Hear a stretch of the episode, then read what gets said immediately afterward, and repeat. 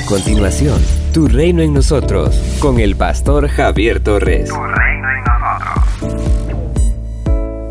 Caminen alrededor de Sión y cuenten las torres que tiene. Fíjense en sus murallas y en sus palacios, para que puedan contar a las generaciones futuras que así es nuestro Dios por toda la eternidad. Él es nuestro guía eternamente.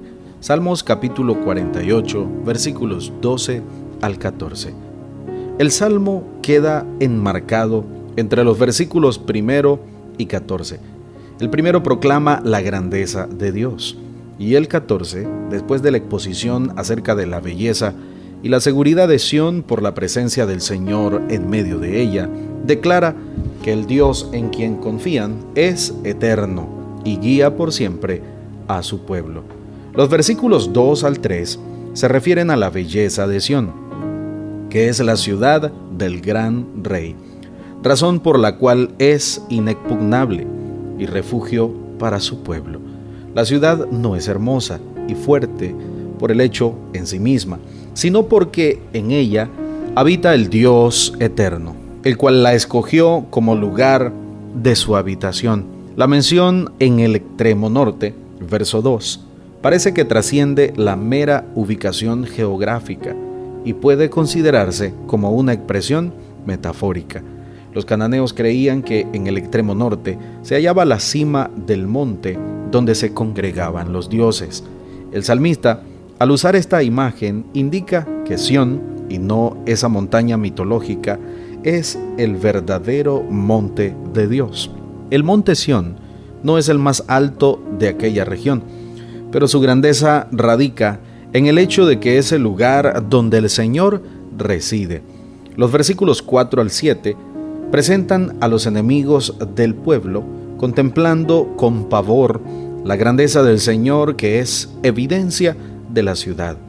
Quizá el salmista tenga en mente algún hecho prodigioso del Señor a favor de su pueblo en un momento de peligro, como lo que ocurrió con la coalición de pueblos enemigos que se propuso derrotar a Josafat en el segundo libro de Crónicas, capítulo 20, o probablemente la derrota de Sanaquerib cuando sitió la ciudad de Jerusalén y ofendió al Señor. Libro del profeta Isaías, capítulos 36 y 37. El verso 8 constituye el centro del Salmo. Es un resumen del tema del mismo. Los versículos 9 al 11 proclaman los hechos salvíficos del Señor, lo cual llena de gozo a todo el pueblo. El Dios que tuvo misericordia de los padres, el Dios que los libró en el pasado, es el mismo que actúa en el presente.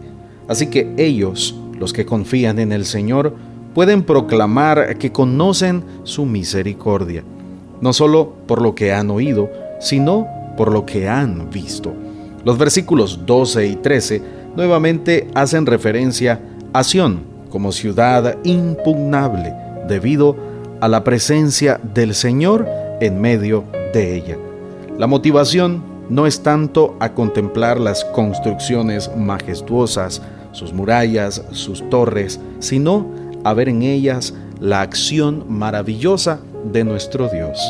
Contamos con un Dios eterno, Contamos con un Dios misericordioso que siempre está dispuesto a guiarnos, conducirnos, acompañarnos y respaldarnos hasta el final. Es un Dios que no fue solo para Israel, sino para todos los que optan por poner su confianza en Él. Él es nuestro guía eterno. Somos una iglesia llamada a establecer el reino de Jesucristo en Nicaragua.